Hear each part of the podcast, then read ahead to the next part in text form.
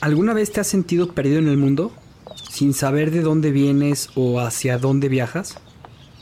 Si es así, seguramente has sentido el mareo de la posmodernidad. Una época confusa en que los valores y tradiciones del pasado se desintegran. Y se reconstruyen para llevarnos hacia un mundo desconocido. Yo soy Juan Pablo Lorriaga. Yo soy Javier Loichter. En este podcast hablaremos de las preguntas que te haces todos los días. Acerca del mundo, la historia, las relaciones y sobre ti mismo. Esto es Náufragos. Una guía para el navegante postmoderno.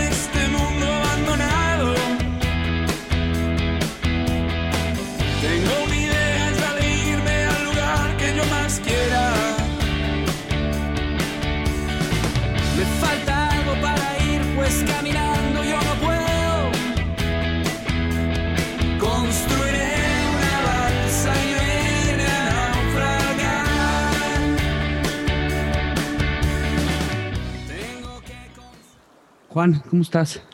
Muy bien, Javi. Hoy tenemos a Paola Ambrosi, eh, también conocida como NAAC, mujer medicina y mística mexicana dedicada a la práctica y enseñanza de la sabiduría indígena como camino espiritual.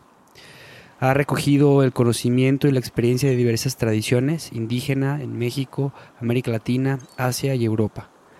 Para Paola, el propósito de la existencia humana está comprendido en la práctica de la compasión para encontrar el camino a la liberación del sufrimiento de estados aflictivos de la conciencia. Paola estudió medicina occidental, ciencia cuántica y psicología. Se adentró en disciplinas y filosofías orientales tales como el taoísmo, medicina china, budismo tibetano, kriya yoga. La profundidad y la fuerza de su trabajo chamánico y de sanación ha sido influenciada en su mayoría por las culturas mayas, celtas y tibetanas. Tuvo la oportunidad de trabajar con Stanislas Grof e Irving Laszlo en diversos grupos de desarrollo de la actualización de mapas del ser humano. Se certificó con Stanislas Grof en eh, la parte de psicología transpersonal. Y bueno, Paola, eh, que su nombre espiritual es Nak, que viene del maya, se traduce como mamá tortuga, se lo dio, este símbolo se lo dio la fuerza, permanencia y sabiduría de su presencia, así como de sus enseñanzas. Paola, bienvenida. Eh, muy emocionado este, con, con Paola, que es nuestra invitada, eh, Paola Ambrosi, de la cual pues eh, digamos que la conozco sin conocerla, apenas nos estamos este, contactando eh, en, en, este mundo eh, material, pero bueno, de alguna forma ya estamos muy relacionados por distintos este, lugares. ¿Cómo estás, Paula? Mucho gusto. ¿Qué tal? ¿Cómo están? Estoy feliz de estar también muy, muy emocionada.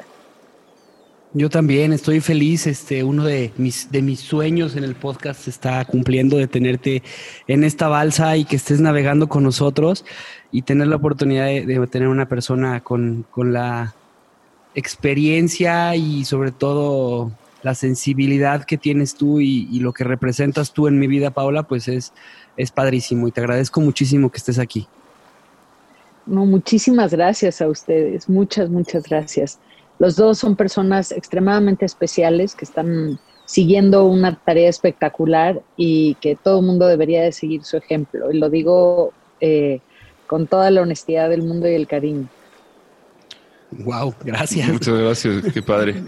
Así rápidamente, pues para que la gente no, no se quede pensando y cuál es esta, esta conexión. Bueno, Paula es la esposa de, de José Casas Alatriste, que es un uno de invitado. nuestros invitados favoritos que hemos tenido en el podcast. Ajá, que es muy amigo de, de Javi, de, pues, de la vida, y resulta que es el hijo de la actual pareja de mi mamá. Entonces por ahí se, se dio esta conexión que, que, pues en realidad no, no tenía por qué estar tan intrínsecamente unido todo, pero pues así es. Además, quien me mostró esa conexión fue Paula, no fue José. O sea, fue Paula la que me dijo, oye, Juan Pablo, tu socio. Eh, yo dije, ah, wow, qué increíble. Y bueno, pues qué, qué mejor que empezar por ahí. ¿Qué, ¿Qué, es lo que nos puedes platicar sobre estas coincidencias tan, tan, tan grandes, Paula? Tú que, que, que ves la vida como en, en desde otro lugar eh, y, espero que pues nos puedas ir platicando desde dónde ves la vida, ¿no? Eh, pues justamente creo que esta es la parte mágica de la vida, Juan Pablo. Es, yo creo que la existencia está totalmente interconectada y es interdependiente.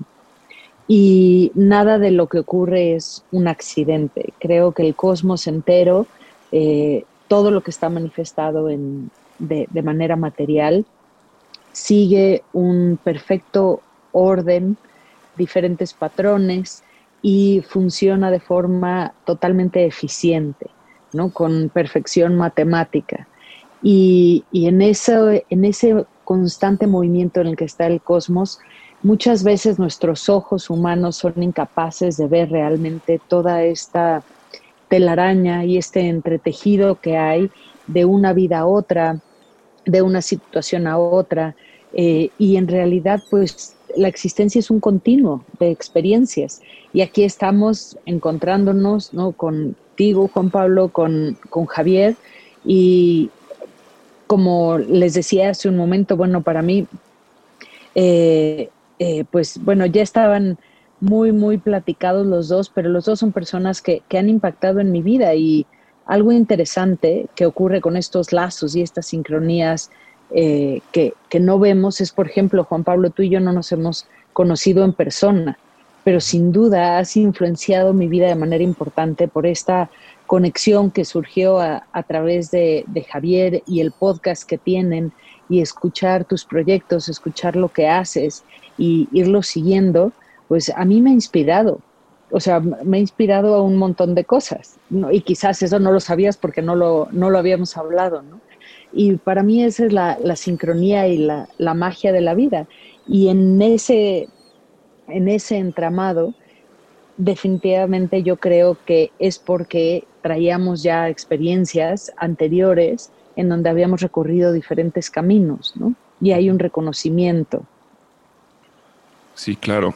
Wow, y lo mismo puedo decir de, de mi lado. Este, creo que bueno, esto sería ya este motivo de una de conocernos en persona y, lo podremos platicar más profundidad, pero sí, o sea, desde que escuché la historia en cómo tú y José se conocieron, este, y, y pues to, todo el, el, camino que tuvieron como pareja fue, para mí fue no solo inspirador, fue como muy revelador respecto a mi, a mi propia relación y la, la, el potencial oculto que existe en, en, las relaciones, ¿no?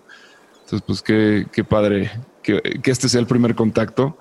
Este, la verdad es que no puedo, de, no quepo de la emoción de, de, de pues ya poder platicar con, contigo, porque la verdad es que este es, este, bueno, pues estos temas en los que tú te manejas es, es algo que ha sido gran, una cosa muy importante en mi vida. Eh, por momentos siento como que me alejo y luego me acerco y luego me alejo y creo que, que bueno, todo pasa en ese sentido eh, por, al, eh, por algo, por, una causa que, que bueno, que tiene que ver principalmente con, con la percepción, ¿no? O sea, te, tenemos que entrar en el mundo de la percepción como para poder este, ver qué, por qué razón existen las conexiones que existen y, y, qué tengo que aprender de ellas. Creo que por ahí va la cosa.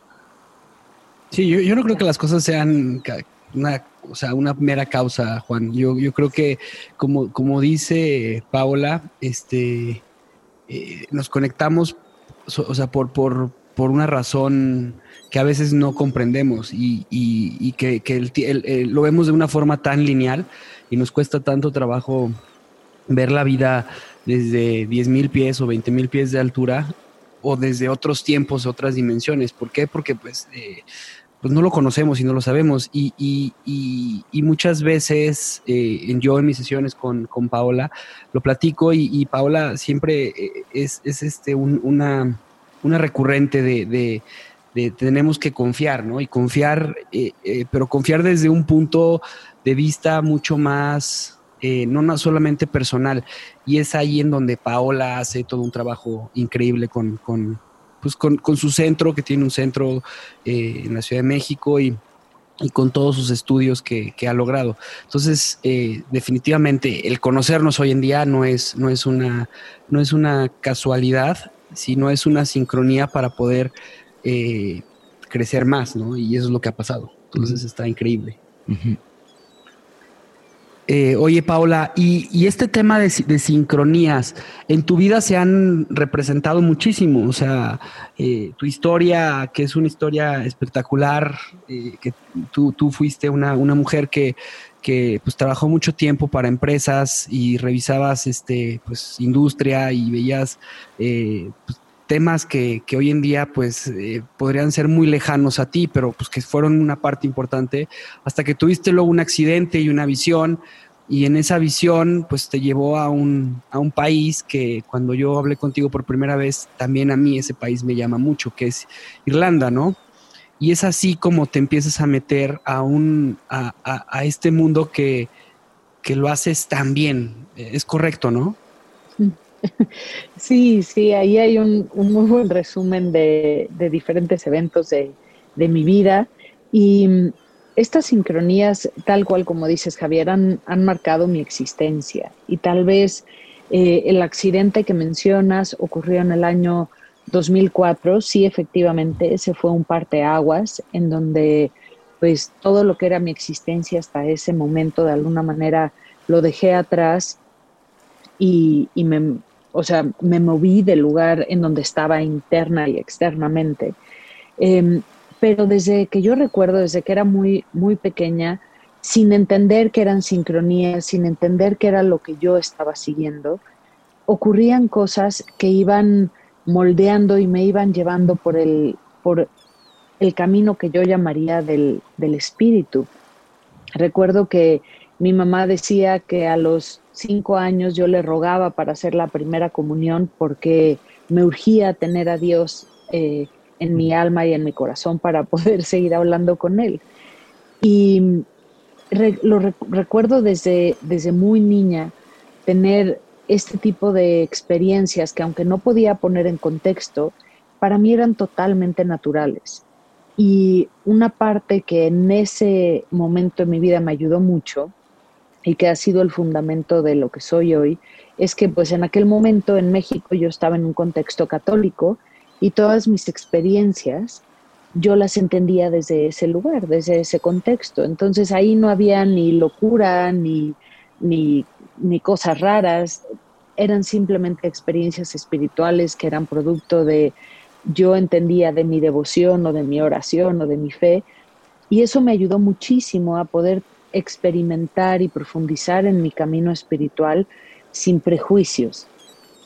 Y evidentemente ahí hubo cualquier cantidad de, sincronías que me fueron moldeando hasta que, pues así como es la vida, em, llegó un momento en donde este contexto católico me quedó extremadamente pequeño y recuerdo todavía el día sentada delante de mi director espiritual en donde yo me iba a consagrar con, de, monja, pero quería estudiar medicina y mi pasión y lo que yo quería era estudiar medicina e irme a las misiones.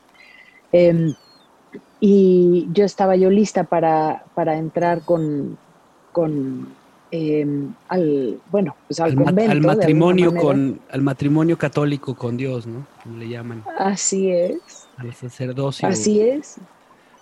Eh, eh, exacto, a esta unión mística.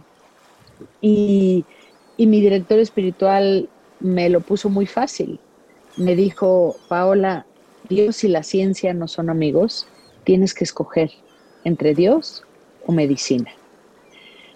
Y no sé qué se despertó en mí ese día, pero yo creo que fue un día tan importante como el accidente de coche del 2004, y esto habrá sido cuando yo tenía unos 17 años o 18.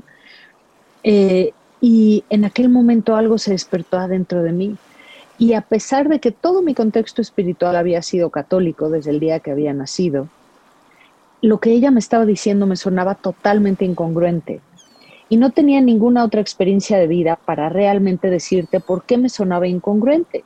no porque esa era mi cosmología, así me habían educado. Sin embargo, sus palabras me parecieron totalmente equivocadas. Sentí que así no era Dios. En mi corazón tenía la certeza y me acuerdo que mi respuesta fue esa. Le dije, pues yo esa no es la experiencia que tengo de Dios. Al contrario, Dios celebra la ciencia. ¿Cómo no va a querer que yo crezca y aprenda y expanda mi, intelecto y mis capacidades.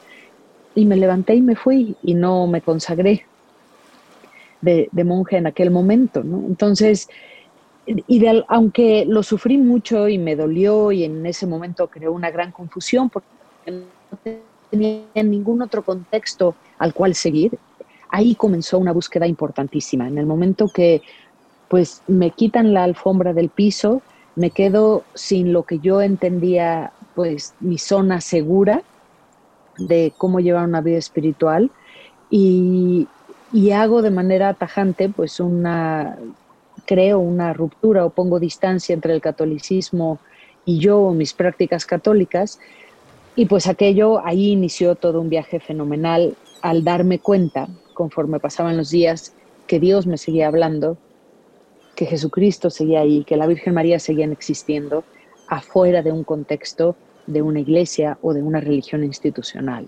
Y esa, ese fue un gran despertar. Hace unas, eh, hace la sesión pasada tuvimos este, este episodio en el que hablábamos del camino del héroe, ¿no? De, justamente eh, cómo se rompe esa zona de seguridad, este, y es la invitación a la aventura, la llamada a la acción que es lo que invita al, héroe a entrar en su segundo acto. ¿Cuál fue ese segundo acto para ti? Ese segundo acto fue eh, confiar en la incertidumbre. Eh, ¿Y a, qué me refiero? Fue un eh, encontrar el ancla y de dónde agarrarme adentro de mí y no afuera de mí. Y fue un trabajo complejo porque mm, dependía de todo el, externo que me proveía la religión. Y, en ese segundo acto fue un, fue, fue un tiempo de confiar en mí, confiar en esto que sentía adentro, confiar en la conexión directa que tenía yo con aquello a lo que yo llamaba Dios. Y ahí comencé una búsqueda a través del chamanismo, del budismo, de la yoga, y fueron años increíbles, increíbles de, de sí de incertidumbre, pero de aprender a, a confiar en mí y de descubrir que esta conexión o que Dios o la divinidad o las divinidades no residen adentro de ningún contexto específico son parte del legado de toda la humanidad, son parte de nuestro, del, del colectivo. Y todos tenemos tanto derecho como acceso a todas esas deidades, fuerzas, energías. Y eso fue un descubrimiento fenomenal. Fíjate que me, me, resuena mucho lo que dices, Paola, porque pues, yo toda la vida también fui a una escuela católica, trabajé para muchísimo tiempo para, para pues, una congregación desde la parte administrativa para, pues, para seguir creciendo en, ese, en, sus apostolados. Y algo que a mí nunca me resonaba era que decían, este, o sea, yo veía que, que toda la parte de Dios y la parte espiritual estaba encerrada en, en, en, cuatro paredes. Yo decía, pero ¿por qué? O sea, eh, yo iba a retiros espirituales y me decían, es que no, tienes que hacerlo en la iglesia. Le dije, no, pero hay un árbol increíble que me quiero sentar atrás de él. Pues imagínate toda la sabiduría que tiene. ¿De qué me hablas? Me voltean a ver como loco. Y, toda esa parte este, que, hoy en día eh, la, religión nos pone como en, cuatro, en cuatro paredes, pues eh, se, vuelve pequeña cuando, cuando todo, toda tu confianza la pones, como bien lo dices tú, en, algo externo. Y a mí es en donde me gustaría eh, preguntarte un poquito más, porque eh, esta parte de la confianza eh, hacia adentro, que es pues, muy, pocas veces nos la enseñan cuando somos pequeños, y que eso tendría que cambiar, nos enseñan mucho a, tú pídele a Dios, ¿no? Y entonces le pides algo hacia afuera y, y no, no, no, lo pides también hacia adentro, ¿no? O sea, es un tema interesante ahí, pero sobre todo, este, ¿cómo fueron en esos momentos eh, tus anclas físicas? O sea, tu papá, tu mamá, eh, tus amigos, este, ¿cómo, cómo, cómo fue este segundo acto? ¿Cómo te fue llevando hacia, hacia esta parte espiritual? Porque no debe haber sido nada sencilla pasar de una niña de 17 años, o bueno, una jovencita de 17 años que quería ser monja, a, un bandazo que todo el mundo diría, órale, ya se volvió de cierta forma hacia todo lado opuesta, que ahora va a ser espiritual y, budista, y, o sea, ¿cómo, ¿cómo fue eso? Eh, pues tal cual como lo acabas de decir, extremadamente difícil. Em, por eso digo que algo se despertó en mí que fue más fuerte que todo lo que conocía, eh, porque evidentemente en el momento que, ocurrió esto para mí, eh, la familia pues me excomulgó literal, recibía llamadas todos los días de todos los miembros de, la familia diciéndome que me iba al infierno, que me iba a condenar, que estaba en pecado mortal. Eh, mi mamá lloraba amargamente por mi salvación. Em, y la familia eh, entera dejó de hablarme durante años. Los primos, mis propios hermanos tenían prohibido hablarme, si me encontraban en la calle se daban la media vuelta y se iban. Entonces fueron años extremadamente complicados, no hubo anclas externas. Y ahí está otra vez el, camino del héroe, en donde claro que la pasé muy mal y estaba en una angustia importante em, y emocionalmente estaba muy triste, estaba entendía lo que estaba pasando, pero eso que se había despertado en mí era más grande que todo este dolor. Y hoy en reflexión, cuando miro a, esa niña, a esa adolescente, me doy cuenta pues que lo que despertó ahí fue mi ser puro y mi alma. En el momento no lo sabía. Y creo que esto es algo que nos pasa mucho en la vida. Nos sentimos en estos momentos de incertidumbre y a veces hay este hilo invisible del cual nos agarramos y no nos damos cuenta hasta que ya pasó ese momento de, desesperación. Eh, y bueno, todo, todo fue llevando a diferentes experiencias, pero recuerdo una de ellas en, todos estos años de, de, transición y estudiar y después de saliendo de mi casa y bueno, eso ya fue aún peor, no Puedo decir que quizás las personas que me ayudaron de Ancla eran el equipo de paramédicos de Ciudad Universitaria, que pertenecía yo a ese equipo, era parte de ellos, y el, director de, la unidad eh, fue mi ayuda, fue mi padrino, fue el que me ayudó a, hasta encontrar un lugar en donde vivir. Me ayudaban a veces con la colegiatura de la carrera de medicina. Eh, ellos se convirtieron en, en mi pequeña familia y después recuerdo haber encontrado cuando tuve que empezar a trabajar a, un jefe con el que me entrevisté, que pues yo era también una niña, y en toda esta turbulencia entre pues no sé ni si voy o vengo, tengo que estudiar, pero mantenerme, llegué a una entrevista de trabajo a, la empresa en donde después me quedé y con los que vendí maquinaria muchísimos años, eh, ¿no? y me entrevista este señor holandés y me dice, pues la verdad estoy entrevistando porque me dio tremenda curiosidad tu currículum. Me extraña mucho que una niña eh, esté buscando trabajo, ¿no? ¿Qué, ¿Qué, pasa? Eso en México no ocurre. Y le conté mi historia y le conté, pues es que vivo sola, me tengo que pagar la carrera, está ocurriendo todo esto. Y le fascinó mi historia y me preguntó, ¿qué sabes hacer, ¿no? En una oficina, ¿no? Mandar un fax, contestar teléfonos, no sé. Y le dije, no sé hacer nada, nunca he trabajado en una oficina, no sé mandar un fax porque era literal, era real, no sabía lo que era esa máquina, nunca había tenido que mandar uno. Y eh, le dije, pero puedo aprender todo. Y me dijo, eso era todo lo que necesitaba escuchar. Y de ahí me quedé para el real y eh, personas como, como él eh, fueron apareciendo en mi vida siempre en el camino desconocidos, totales desconocidos, con los que había alguna conexión. Este señor en aquel momento se convirtió en ese ángel de la guarda eh, que me ayudó a continuar, que inclusive me pagó parte de mis estudios y demás. Y, así fueron ocurriendo diferentes sincronías en, en ese momento. Pero siempre, eh, en mi caso, la ayuda llegó de los lugares menos esperados. Y, la verdad, Paula, es que eh, durante, durante los momentos más oscuros, eh, yo no conocía tu historia y, me tienes impresionado, pero lo que a mí, a mí, o sea, lo que admiro de toda esta parte de la historia es que lo que acabas de decir, o sea, nunca hubo anclas externas.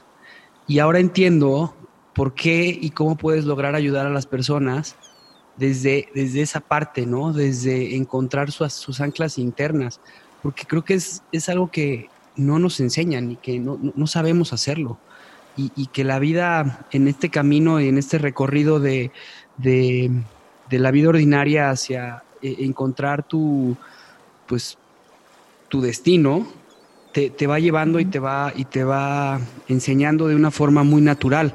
Eh, o sea, el, contestar como contestaste siendo una niña de 18, no sé cuántos años tenías en ese momento, porque ya me, perdí con todo lo que ha pasado en tu vida, este, eh, pues es impresionante, ¿no? Y de repente dices, ¿de dónde salen esas palabras?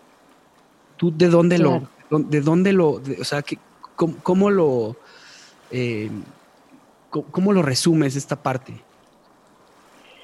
Eh, pues cuando era niña, sí, en, aquel momento buscando ese trabajo tenía 19 años. Eh, y en, aquel momento yo pensaba, es mi personalidad, ¿no? Soy muy extrovertida y soy muy abierta. Hoy no, hoy volteo tal cual en esa reflexión de decir, pues, ¿cómo, fue que tomé esas decisiones, que, que hice ese tipo de cosas? Hoy sé que fue una fuerza que ni siquiera tiene que ver con Paola Ambrosi, que es quizás si quieres la fuerza que le podemos llamar Naak o la fuerza del ser puro que se mueve a través de todos los seres humanos, a través de todos nosotros, y reconozco que lo que hablaba a través de mí era, era una fuerza que sabía perfectamente a dónde iba. Y eso no pudo haber venido de, mi parte humana, porque mi parte humana pues no veía más allá de su nariz. Yo te quiero preguntar, ¿cómo fue esa, esa primera experiencia que, despertó en ti? O sea, ¿cómo eh, la describirías? ¿Qué fue lo que te pasó? Yo describiría que lo que despertó en mí fue mi verdadera identidad, Juan Pablo. Eh, yo no sabía quién era hasta, hasta ese momento. Y en ese momento comprendí que había un, una fuerza adentro de mí que tenía o vivía o existía desde la absoluta certeza. Hoy puedo identificarlo, como les digo, como algo que no venía directamente ni de mi mente ni de mi cuerpo humano. En aquel momento tal vez no, no lo sabía con, tal claridad, pero definitivamente lo que ocurrió es que em, vi, experimenté em, lo que realmente soy, lo que llamamos el ser puro. Yo te quiero hacer una pregunta porque, bueno, yo, yo también tuve un, despertar de, algún, de alguna manera en el que me puedo identificar perfectamente con esto que describes y que creo que, bueno, le ha, le ha sucedido a varias personas. Una de ellas este, me llamó la atención una vez que leí en su biografía que este, Michel Foucault, que fue este filósofo francés, al probar LSD por primera vez en su vida, descubrió esto, descubrió como el, contacto directo con, el ser y, fue algo que le cambió la vida rotundamente y desde ese momento quiso dedicar pues su, filosofía a, tratar de diseccionar como todas las capas que hay entre el ser eh, y el, parecer, digamos, el, actuar, la relación de pues para él esto tiene que ver con el poder, ¿no? Como eh, el poder y el saber eh, están relacionados y, hay un montón de cosas en medio que, que, es básicamente él se hacía la pregunta, ¿por qué no puedo sentirme así todo el tiempo sin necesidad de, consumir un LSD? Si al final de cuentas la experiencia que estaba viviendo pues era su ser, o sea, no era, no, no, no, no era un tema de alucinaciones, no era un tema como de de estar viendo cosas que no están ahí, sino una especie de, paz y de tranquilidad y conexión consigo mismo de la cual este, pues, le era inaccesible eh, en estados de vigilia y sobriedad, ¿no? Entonces para él fue eso como muy interesante. Creo que eso pues, también ha sido el factor motivador de mi camino, o sea, el, ir indagando en, dónde está esta separación, eh, qué, pasa y demás. Y creo que, bueno, no, no, no, no, soy para nada un, eh, este, o sea, creo que este camino le, es el de todos los seres humanos de alguna forma u otra. Este, para mí, este, este, este aspecto revelador, también ahorita que hablaban de que Irlanda y así, bueno, hubo un personaje que a mí me, marcó muchísimo, que fue William Blake, que, porque yo, digamos que este despertar lo tuve un poco antes de que falleciera mi hermano, vino, vino como un aviso, este, fue tres meses antes, este, tuve una experiencia así en la que me, me sucedió algo pues muy trascendental y después del fallecimiento de mi hermano, pues ahí es donde entré muy profundamente como en, este camino de, pues, meterme en mi espíritu.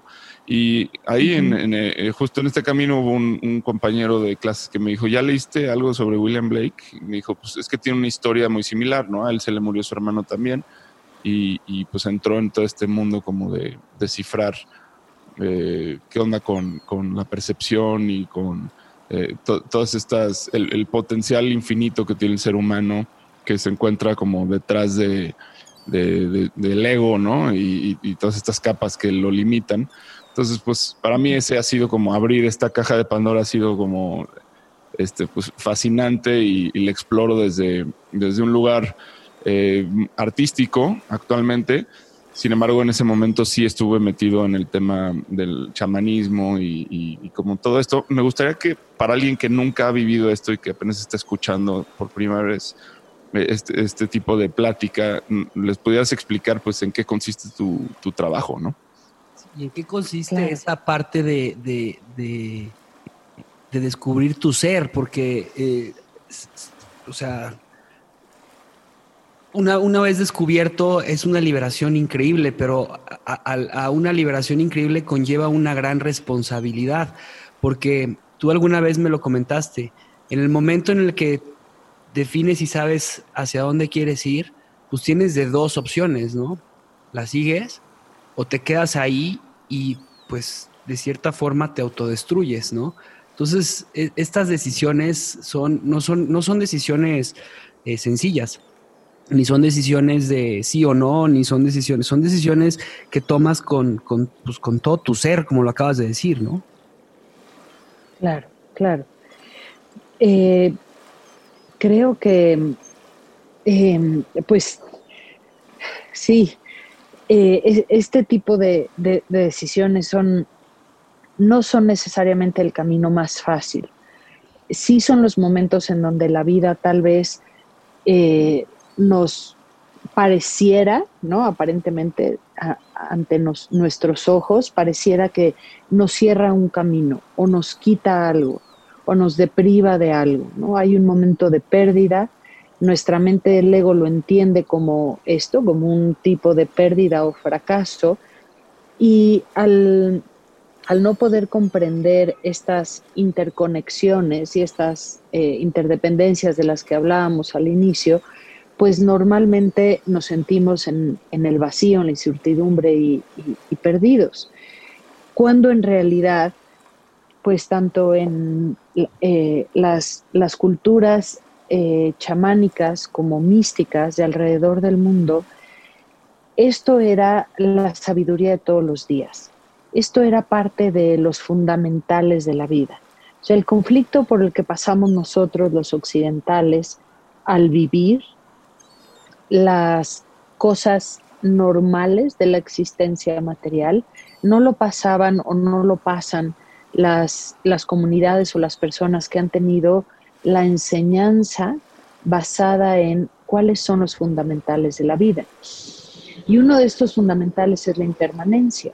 Y lo vemos en todas las culturas chamánicas y en el misticismo. Vemos las enseñanzas que se relacionan a comprender que no hay nada que se pueda controlar. Lo único de lo que el ser humano tiene control es de su propia percepción delante de las cosas que la vida va presentando. Entonces, cuando tú naces y creces desde niño empapado en comprender la vida es impermanente, no gastas energía en tratar de controlarla y de tú decidir qué quieres hacer. Vas aceptando estos movimientos de las mareas de la vida, comprendiendo que cada vez que se cambia un camino, que da la vuelta a un camino hacia la derecha o hacia la izquierda, es un movimiento para colocarte más cerca de tu destino.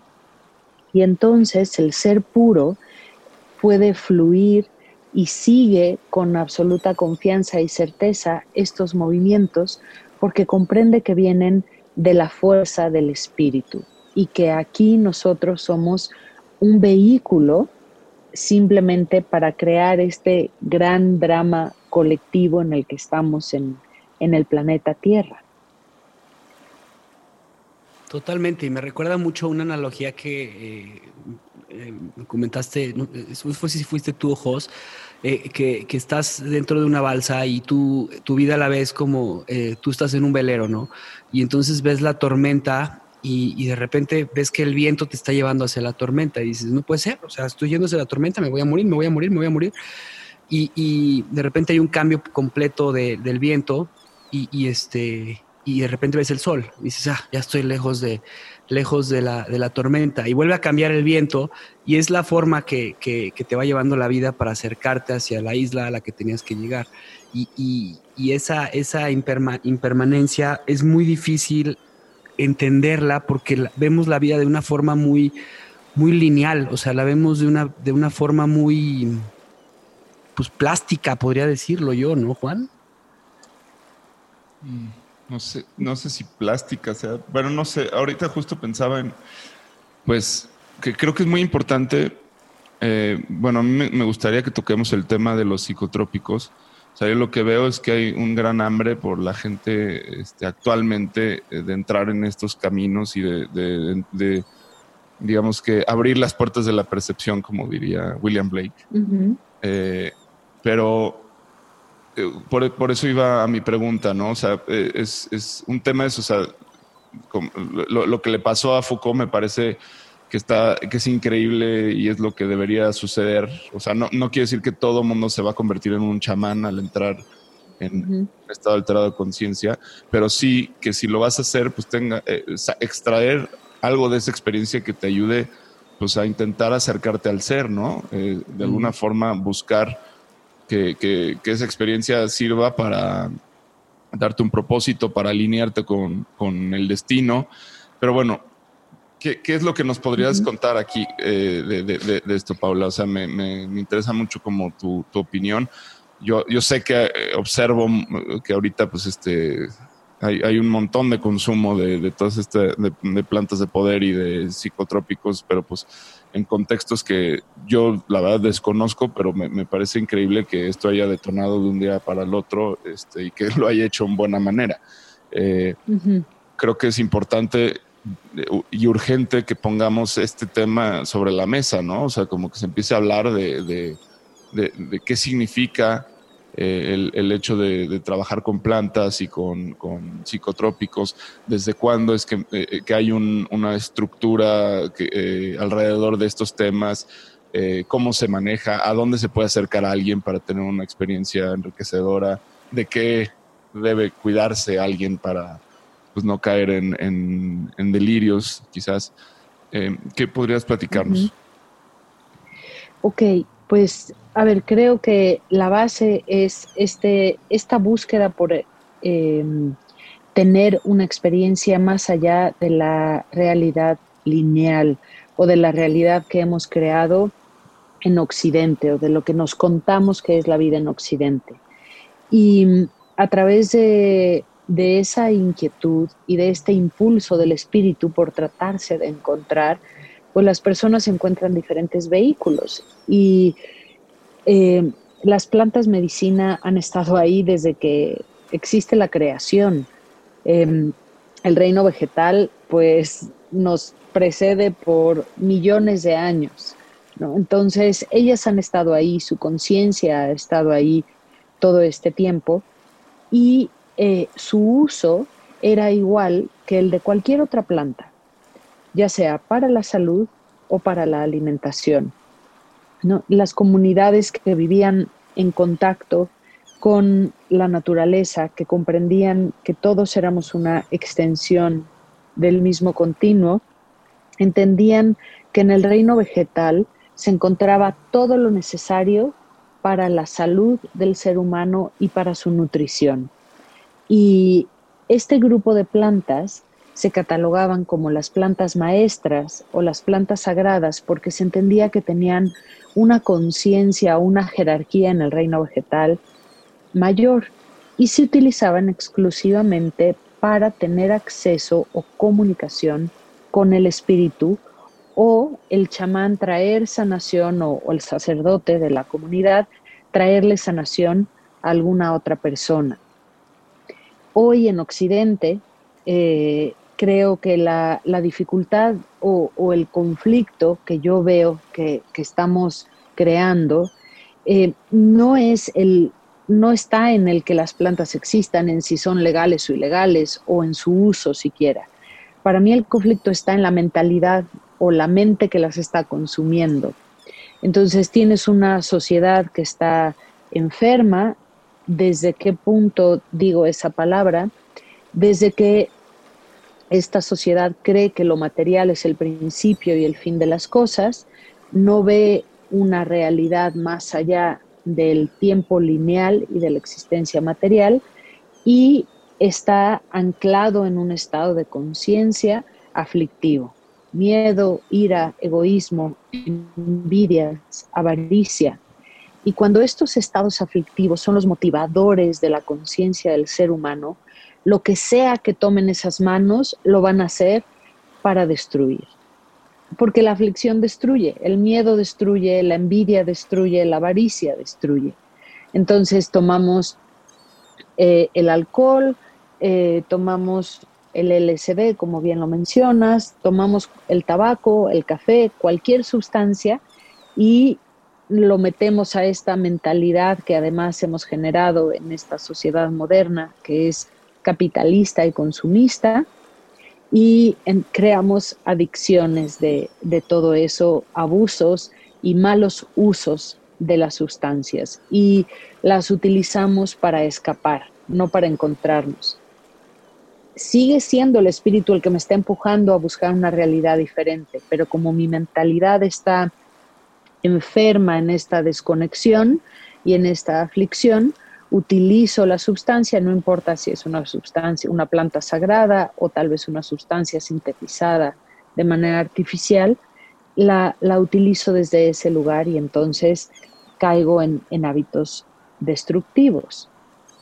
Eh, entonces, para mí la clave es el, cambio de, conciencia en el ser humano el día de hoy.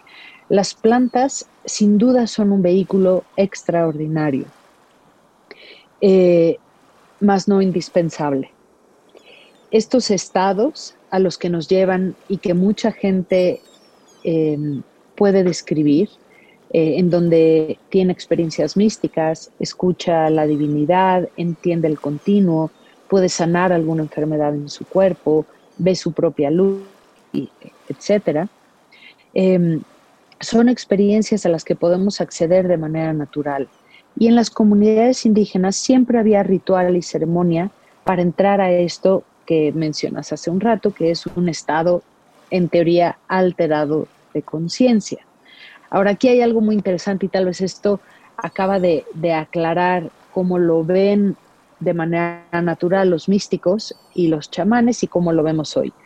Hoy en la psicología llamamos a estos estados estados alterados de conciencia y es una definición de psicología transpersonal para describir cuando una persona está en una amplificación y percibe la realidad más allá de la tercera dimensión.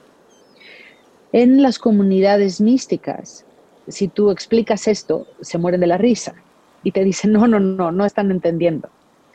El estado normal de conciencia es este, el conectado. El estado alterado de conciencia es el de ustedes. el estado de desconexión. Había un chamán que decía, eh, si no puedes escuchar al árbol hablar, estás enfermo. Y eso es estar en estado alterado. No poder escuchar a los árboles, a los animales, a lo que ocurre en otras dimensiones. Entonces, si podemos empezar a tal vez a, comprender este contexto que, estoy poniendo, tal vez podemos ver cómo el, rol que juegan estas plantas. Estas plantas están ahí para ayudarnos a recordar. Justo, justo de eso hablaba Foucault. O sea, ese es por, eso lo traje a, la charla, porque, porque de eso se dio cuenta. O sea, eh, dijo, el estado alterado es justamente eh, el otro, ¿no? Y empezó a descubrir la cantidad de capas que existen entre un estado alterado, llámese eh, pues lo que vivimos actualmente este, en un mundo de estructuras capitalistas, este, de poder, etcétera, etcétera, y la conexión directa con el ser, que eso es lo que en teoría pues es lo natural y es lo que debe ser, y eso es a lo que tuvo acceso al tomar el LSD, ¿no? Y entonces a eso dedica su, su trabajo, al, descubrir, bueno, al, representar de alguna forma una genealogía de cómo está, de todas estas estructuras que hay entre el ser y, el, y esto que, que, que, estamos este, actuando todos los días, ¿no? Entonces, eh, pues bueno, a mí me, parece como muy valioso eh, la manera en la que él se dio cuenta de esto y, bueno, cómo lo abordó desde, desde su lugar.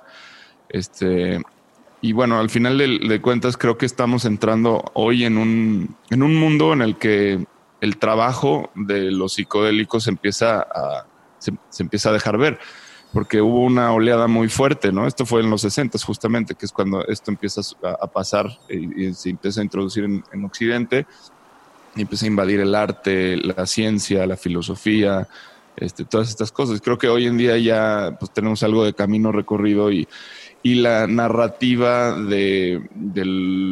pues, del espíritu empieza a infiltrarse ahora sí que en, la vida occidental, este gracias a, que ha, habido pues este atajo, digamos, este, esta forma de, reconectar este, sin, necesidad como de, tener un proceso de muchos años de entrenamiento en meditación o en yoga o estas cosas, ¿no?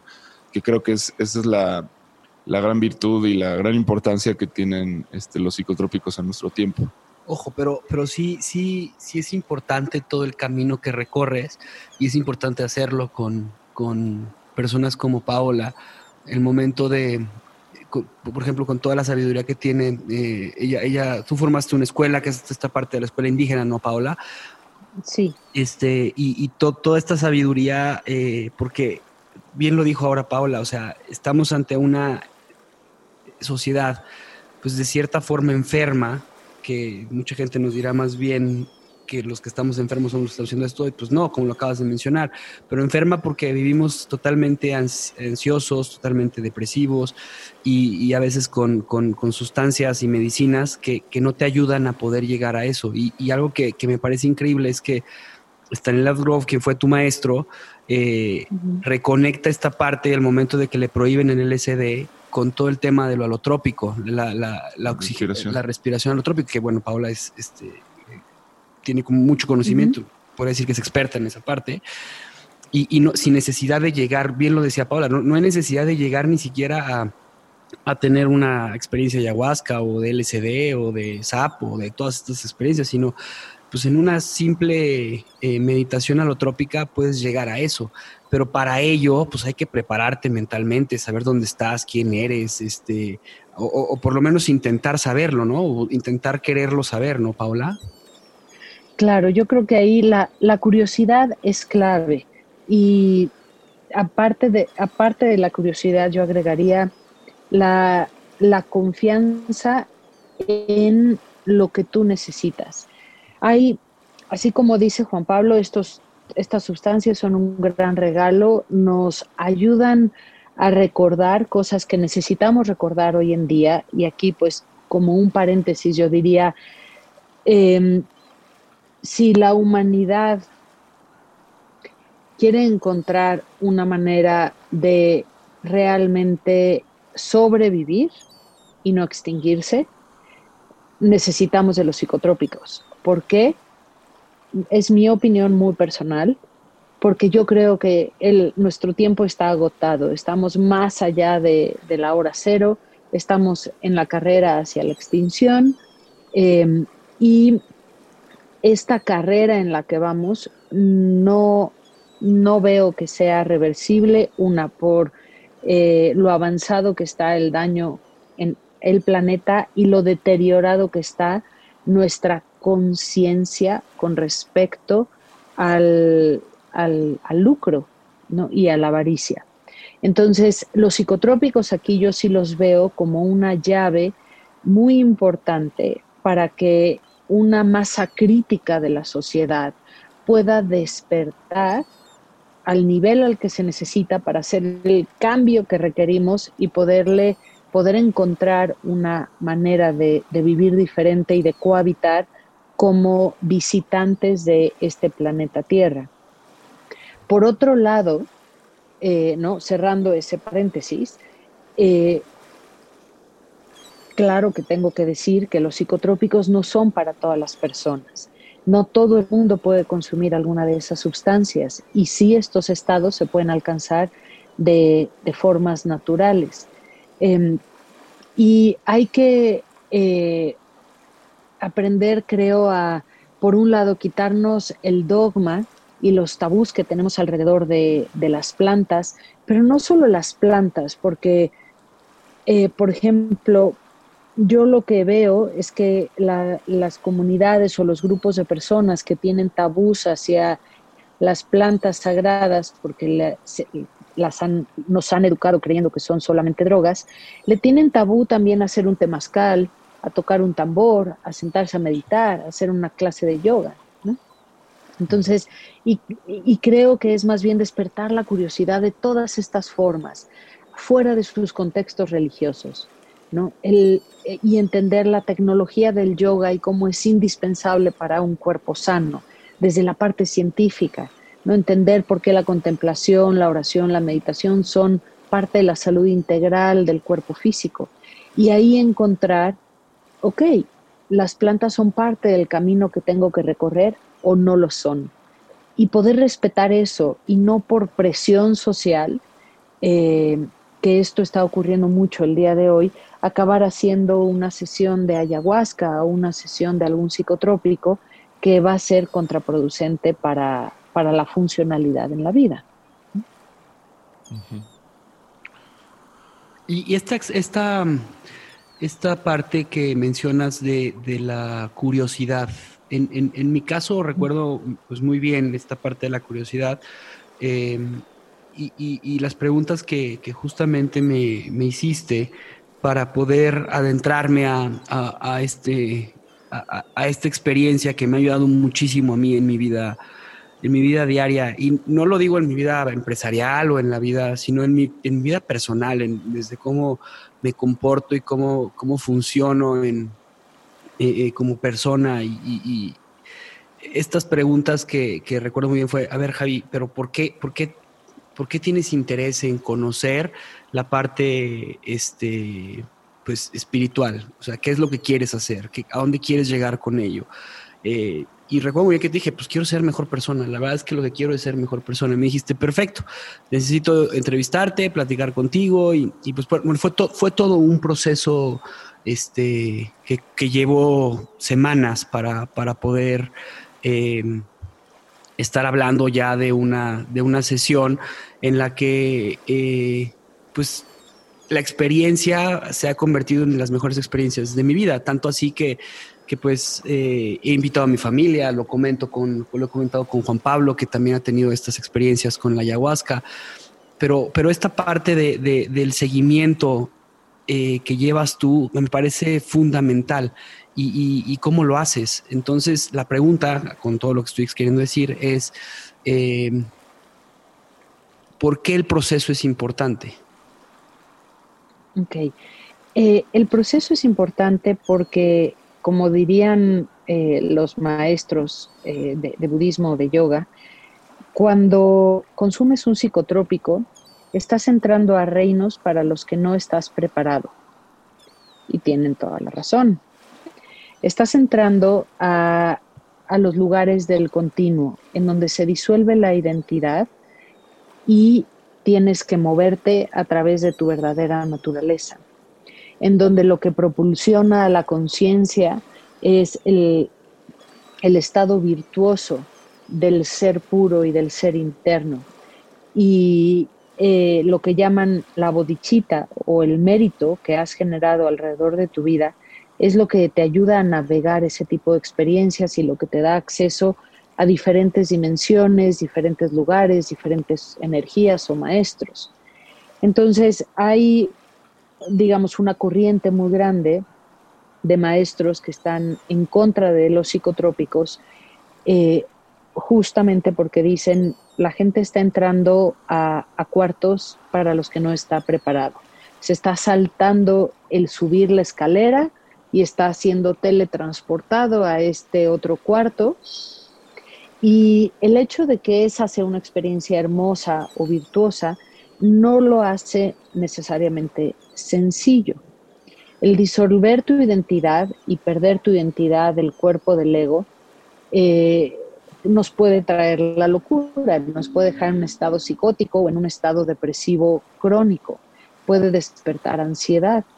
Eh, entonces es muy importante aprender a conocer la psique y los lugares a los que vas a entrar antes de entrar a esos lugares.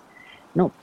Y aquí, bueno, está la corriente de otros maestros con los que también he estudiado y yo estoy a favor de las dos opiniones. Y este otro grupo de maestros dice, ok, sí, los psicotrópicos son pues un, digamos, um, un acelerador de la conciencia, pero entonces vamos a ayudarte a que puedas hacer ese proceso de manera acelerada. Y eso requiere un compromiso bien importante de trabajo personal en donde la premisa número uno para entrar a este tipo de, de trabajo es la persona tiene que comprender que ella es 100% responsable de todo lo que existe, interna y externamente. Si la persona no es capaz de ir a este lugar y mantiene proyecciones de culpa, ya sea aflictivas, obscuras, como digo, de culpa hacia el exterior, de tú me haces daño, tú me abusaste de mí, es tu culpa, es culpa del gobierno, es culpa de allá afuera, esto puede desencadenar en que la persona acabe en un estado psicótico y, y, en un problema muy serio y muy grave.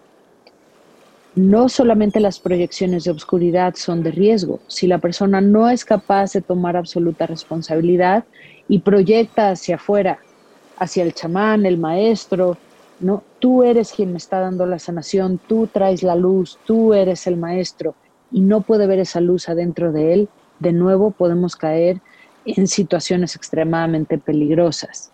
Entonces, el proceso es indispensable porque estamos usando aceleradores de la conciencia y estamos entrando a lugares, lo digo de verdad, para los que no, para los que no estamos 100% preparados. Entonces necesitamos tomárnoslos muy, muy, muy, muy en serio. Eh, sobre todo para que esa experiencia pueda realmente transformar tu vida y no quedarse en la bitácora de, ¿no? del checklist o del bucket list de las cosas que hiciste en tu vida, pero que no te transformaron. Ahí está la, la clave. ¿Qué, ¿Qué, es lo que tú le dirías, Paula, eh, a, a a la gente que, que, está ya experimentando con psicotrópicos sin un proceso, sin un contexto, sin un acompañamiento? Que está muy de moda ahora, porque es, es triste eso. Pues no sé si triste, yo por eso Pregunta, quisiera si... saber y, y, quisiera que les hablaras, porque eh, creo que muchos pueden estar escuchando. Totalmente. Eh, pues lo primero que les diría es, eh, ¿estás seguro que tienes una estructura que puede contener o sostener este tipo de experiencias? Y es, hazte la pregunta internamente. Segundo, ¿Estás llevando algún tipo de trabajo reflexivo, introspectivo, terapéutico? Y si no lo estás haciendo, aunque estés fumando marihuana los fines de semana, tomando MDMA en las fiestas, tal vez caíste en una sesión de sapo porque te dio mucha curiosidad qué es lo que era, em, asegúrate de tener un acompañamiento terapéutico de alguien que comprenda lo que es entrar a este tipo de estados. ¿Por qué? Porque, chicos, somos el 99% de inconsciente. Solamente el 1% de mi ser es consciente de que existo y de lo que, lo que veo es solamente el 1%. El resto del pastel está fuera de mi campo de visión, está fuera de mi consciente, está en mis puntos ciegos.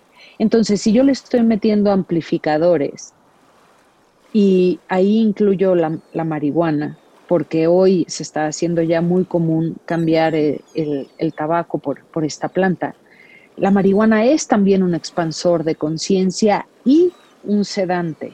Entonces requiere de cuidados muy específicos eh, para su uso. Y entonces estás amplificando 99% de cosas que no sabes qué son, que van a provocar tal vez ansiedad, enojo, pesadillas o proyecciones que pueden hacer que te pongas en riesgo tú o pongas en riesgo a las personas a tu alrededor.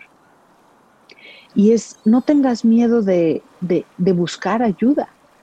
Son herramientas muy poderosas si se usan adecuadamente. Es como la tecnología de un teléfono celular, es como la Google, ¿no? O YouTube para los niños. Son herramientas muy poderosas. Usadas de forma equivocada, pueden ser las herramientas que nos destruyen. Para mí, por ejemplo, fue, eh, creo que, o sea, esta pregunta eh, yo la hago como, como en retrospectiva, ¿no? O sea, como que me, la, me la, eh, o sea, es lo que hubiera querido preguntar hace 10 años cuando falleció mi hermano y, encontré en, la marihuana pues un, un, maestro, un aliado, un compañero, era el único lugar donde me sentía este como en el que encontraba respuestas, en el que de alguna forma este le encontraba un sentido a, lo que estaba sucediendo. Sin embargo, después fue este pues fui, fui cayendo en una, adicción eh, que me, tardé en darme cuenta. Y finalmente cuando me di cuenta, bueno, pues este, vi todo el tiempo que había perdido, ¿no? Eh, entonces, ¿qué, qué, qué, le dirías a alguien que pues no, no sabe por dónde empezar a buscar ayuda, no sabe a quién dirigirse, quizás sepa, pero no tiene el recurso para, para apoyarse en, alguien? ¿Qué podría hacer eh, alguien en una situación así? en, eso, bueno, creo que la experiencia que nos estás contando, Juan Pablo, es, importante, ¿no? Un momento muy doloroso en donde pues tu refugio fue, fue esa planta y seguramente te ayudó a salir de diferentes maneras. ¿Y qué les diría? Em, lectura. Podríamos eh, darles o recomendarles diferentes libros en los que se podrían apoyar para el uso de las plantas. Por ejemplo, con la marihuana hay bibliografía muy buena en donde el propio libro nos puede ayudar y hoy en día que tenemos acceso a la información de una manera tan sencilla, leer, estudiar sobre la planta que estás consumiendo. Hay ahora documentales en YouTube, bueno, de todo tipo para entender y comprender cómo funciona. Entonces, lo primero que diría es, no te encierres en el ya lo sé, porque ahí es en donde caemos en la parte adictiva, o no te encierres en tu dolor, aunque lo estés usando porque estás pasando por un momento difícil, abre la puerta a hay territorio por conocer, abre la puerta de la curiosidad. Y aquí tenemos eh, un grupo de terapeutas que trabajan de voluntarios y, a todos estos, o sea, todos los que estamos aquí, tenemos sesiones que donamos para las personas que están en crisis y que tal vez, como dices, no tienen un recurso o no saben a dónde ir. Y se puede hacer eh, un primer acercamiento. Eh, las sesiones son gratuitas, estas sesiones em, de voluntariado, y podemos orientar a la persona más o menos hacia dónde dirigirse. ¿No? Entonces se puede hacer tanto remoto como, como presencial. Y justamente por lo que tú comentas, Juan, porque creo que cada vez más los jóvenes están en situaciones como la tuya, algunos por cuestiones dolorosas, otros por cuestiones recreativas y realmente no saben a dónde ir. A mí me gustaría hacerte una pregunta antes de, concluir. Es, este, pues, ¿qué ves? Eh, cuál es el futuro de, de, la humanidad? ¿no? Este es como, de alguna forma u otra, se la hacemos esta pregunta a todos, desde el, a cada uno responde desde su ámbito, cuál es el futuro del turismo, cuál es el futuro del medio ambiente, cuál es el futuro de lo que sea, ¿no? En tu caso, ¿qué ves? ¿Qué, qué, qué es lo que, hacia dónde está yendo la humanidad? Em, ¿Quieres que responda de manera optimista de manera realista? Realista, por favor.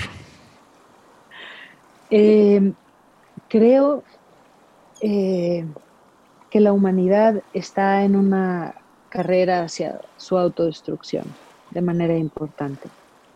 Em, para mí, el, cambio o el, trabajo de hoy en día no está en mirar a, digamos, a, a las masas o mirar a un cambio a gran escala, sino un cambio en el individuo. Yo no sé si eh, mañana vamos a sobrevivir, si o no, si nos queda un año, diez, cien, mil, dos mil, no lo sé. Sí tengo la claridad que la forma en la que hemos, en la que llevamos a cabo nuestra vida, no es sostenible y pendemos de un hilo la estabilidad de las sociedades que hemos creado creo que dependen de un hilo. Y nos damos muy poco cuenta de esto hasta que ocurren cosas como por ejemplo la pandemia del, COVID de ahora del 2020. Em, y para mí esto es como una simplemente la vida tocando en nuestra puerta, una llamada de atención pequeña. Creo que no tenemos aún dimensionado los retos que vamos a pasar como humanidad y lo frágil que es la sociedad que hemos creado. Creo que nuestra sociedad es extremadamente frágil porque está fundamentada en creencias antinaturales, está fundamentada en controlar la enfermedad, en controlar la muerte, en controlar el envejecimiento y en mantener todo en estado de éxito y de felicidad. Y eso es antinatural. Lo natural es la enfermedad, el envejecimiento, la muerte, la tristeza, la alegría en conjunto. Lo natural son los ciclos, los flujos de la vida. Y en lo personal, no veo que hayamos alcanzado aún en, el colectivo y en las posiciones de poder una visión objetiva de cómo nos estamos destruyendo. Eh, ¿Qué me gustaría ver a mí? Obviamente no me gustaría ver esto. A mí me encantaría ver una humanidad que trasciende el miedo, que, que, recuerda quién es, que recuerda la naturaleza con, eh, que recuerda la conexión con su verdadera naturaleza.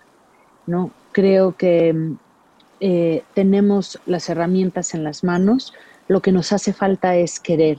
Me encantaría que despertar en el corazón de las personas el querer hacerlo diferente, el querer tomar responsabilidad. Em, hay muchos en mi medio, o nosotros en, en, mi medio decimos que el descubrimiento del LSD es el polo opuesto a la bomba atómica.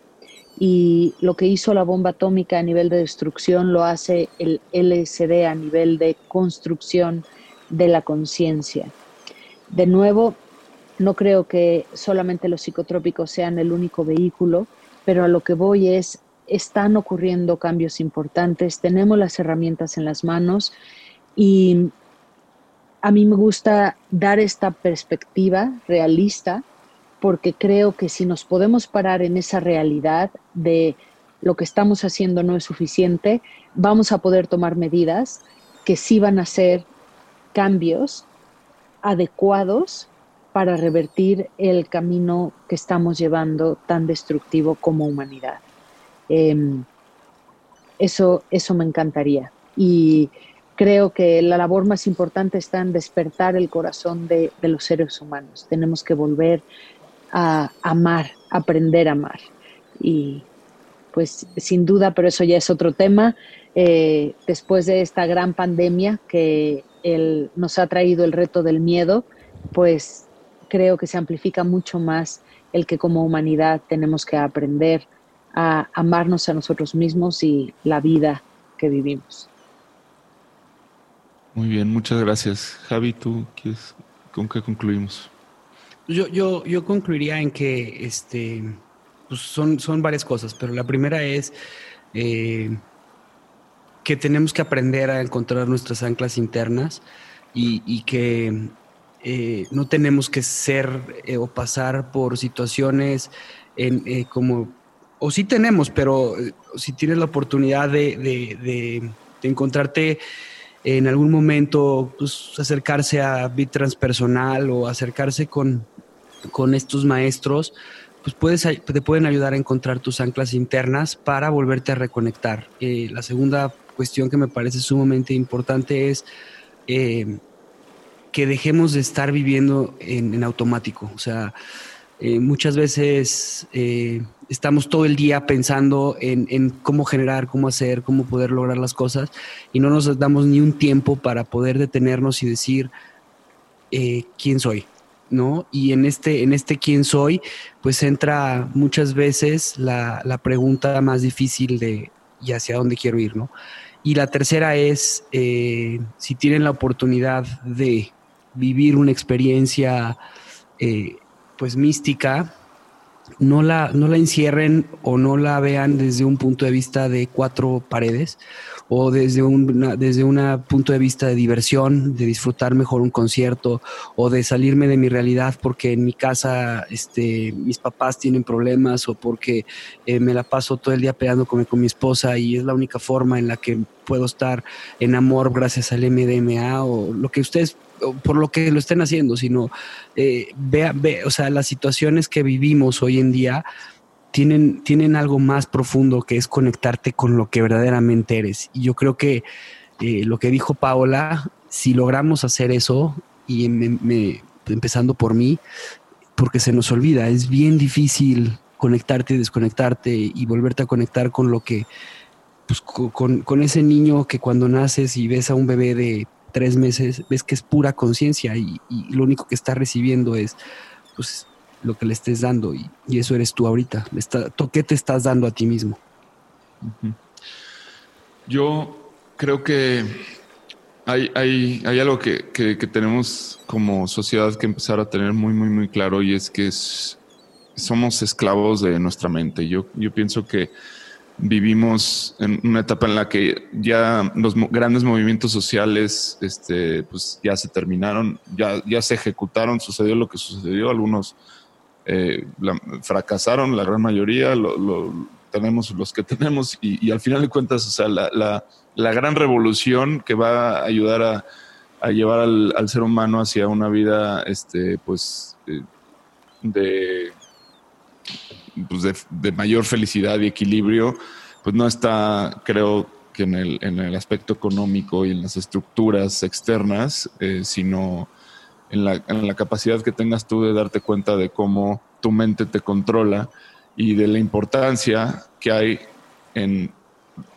no, que esto no suceda. O sea, al final de cuentas, este, poner a la conciencia por encima de la mente creo que es lo, lo más importante y eso es algo primero que es muy difícil de percibir porque creemos que la mente es el mundo.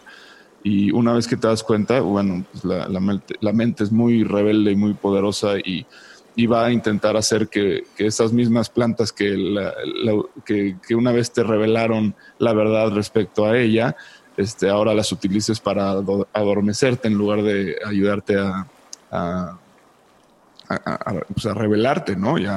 Y, a, salir como ser.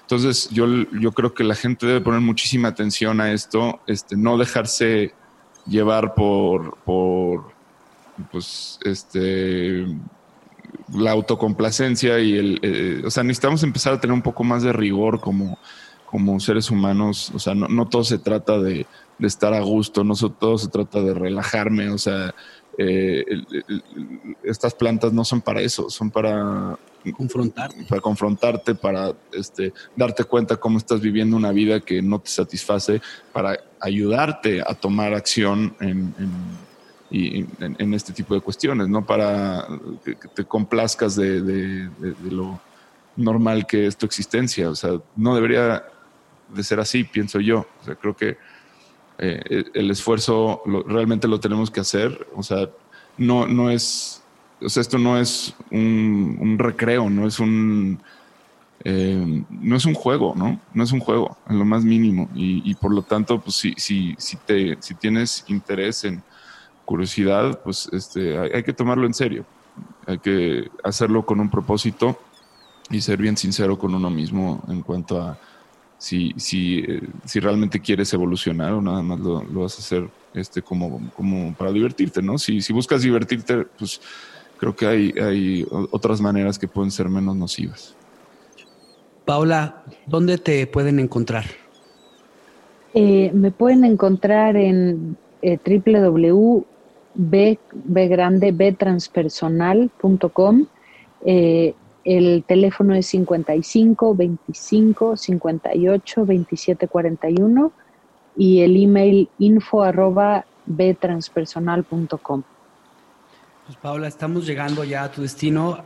Hay algo que increíble que no está viendo aquí la gente. Hay un montón de tortugas recibiéndote para que te bajes de esta balsa y te reciben con muchísimo amor. Aquí las estoy viendo.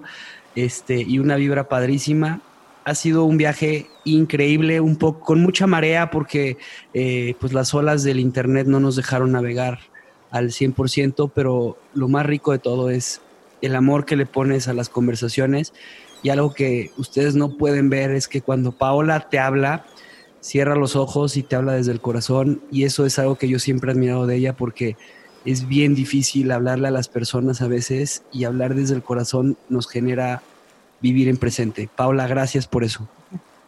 Gracias, Javier. Gracias, Juan Pablo. Qué, qué placer platicar con ustedes. Tendremos que hacer largas fogatadas de, pláticas. Claro que sí, Paula. Pues eh, encantados. A ver, esperemos ya conocernos en eh, pronto en físico y, bueno, pues te agradezco muchísimo la, la plática. Creo que es de es, eh, pues arroja mucha luz y creo que es muy importante estar teniendo estas conversaciones porque sí es, eh, o sea, sí es un tema que está ahí y del cual no se habla realmente. Entonces, este, pues muchas gracias. Creo que mucha gente te lo va a agradecer también. Este, y bueno, vamos a seguirle. Tiramos ancla. gracias. Gracias. Gracias, gracias. bye. Gracias por escuchar nuestro programa. Te invitamos a seguirnos y a interactuar con nosotros en redes sociales. Tu opinión es muy importante para nosotros. Queremos saber lo que piensas sobre los temas que tocamos y sobre cómo podemos mejorar. Búscanos en Instagram, Facebook y YouTube. O en nuestro sitio web, naufragospodcast.com. Buen viaje. Nos vemos en el siguiente puerto.